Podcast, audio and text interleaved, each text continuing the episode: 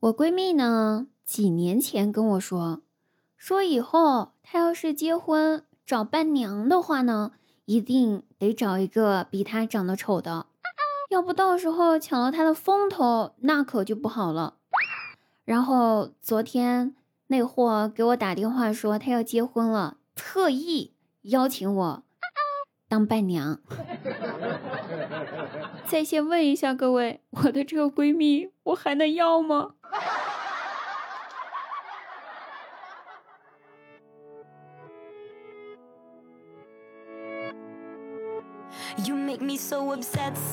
？Hello，大家好，我依然是你们萌音满腰一推倒身娇体弱爆爆的滴答呀。那喜欢滴答朋友加下我们家 QQ 群幺三二二八九幺五八幺三二二八九幺五八，您记住了吗？也可以关注一下我们公众微信号滴答姑娘 A N Y A N，非常简单的一个公众微信号哈，请记住啦。每天晚上九点半我都会在喜马拉雅直播，记得来直播间找我，我在直播间等你来撩哦。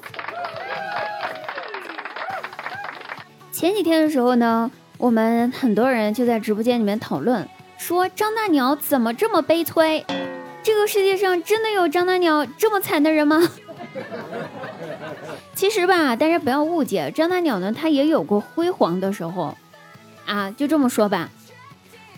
张大鸟呢，有一个女的，有一天突然找到了张大鸟家小区门口，然后说暗恋张大鸟好久了。非要张大鸟做她男朋友，但是吧，就是在张大鸟看来呢，他觉得人姑娘长得就是长得不好看。张大鸟这个颜狗呢，就果断的拒绝了人家。拒绝后吧，张大鸟还帮忙拦了辆出租车，好让这姑娘自个儿可以回家。人姑娘红着眼眶跟他说：“不用，没事儿，我有自己的车。”说完呢，姑娘就掏出了钥匙，然后走向马路边上停了好半天的一辆红色的玛莎拉蒂。其实吧，张大鸟这人儿最见不得女人掉眼泪了。然后他赶忙追上去，将人家姑娘一把抱住。实在没办法，心太软就是张大鸟这辈子最大的硬伤。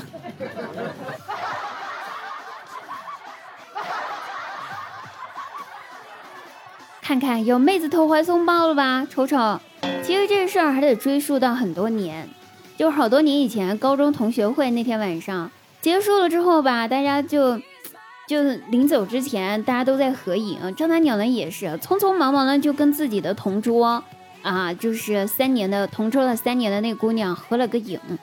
结果吧，上车翻看照片的时候，发现帮忙拍照的人手抖了。拍出来的照片是模糊的呀，张大鸟心想，这一分别可能要十几年都不再见面了，下次再聚呢也不知道是啥时候。怎么着，好歹是同桌三年了，也得留一张清晰点的照片，对不对？好做纪念嘛，是吧？于是张大鸟赶紧下车追上了他的那位女同桌，还没等张大鸟说明来意呢，姑娘一下子就飞扑到了张大鸟的怀里。看看，鸟其实还是有市场的，朋友们。啊，张大鸟年轻的时候呢，魅力还是嗯有的。至于现在这，哎，还不提了啊。好汉不提当年勇，我就随口一说，大家不要太在意。还是来说说我吧。前两天我吃坏了肚子，去我们小区附近的卫生院看医生。医生检查了之后，就对我语重心长的说：“说你们这些年轻人呢，就是不好好吃饭，不要总是吃外卖这些垃圾食品嘛，没有营养，全是地沟油，还不健康。你看这不吃坏肚子了吧？”我觉得医生说还挺对的，于是就一顿的疯狂点头。然后呢，这会儿突然有个人走进了诊室，往医生的桌上放了一包东西，接着对医生说。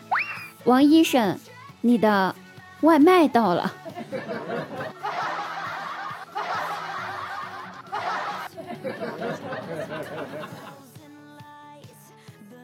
像我那一年，我姐，呃，就是得了腰间盘突出，去医院做核磁共振，报告出来之后，医生给呃给我姐做那个核磁共振的那个报告分析，然后呢，当时医生没有给装报告的袋子，然后呢就把报告给我姐了，没有袋子不好拿，然后呢医生就跟我姐说说你才这么年轻，腰间盘突出就这么严重了，这不行啊！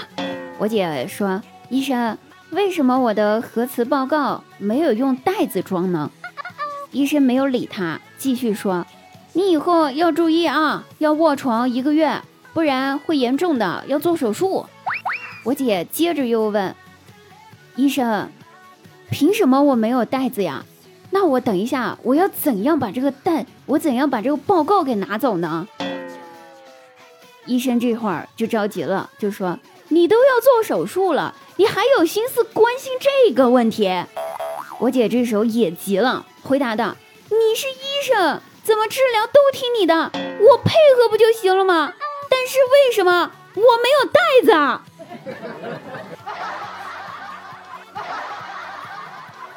我觉得我姐不是腰间盘突出，她是脑子有点突出。好了，各位朋友，那我们本期节目就到此结束了，我们下期再会，拜拜。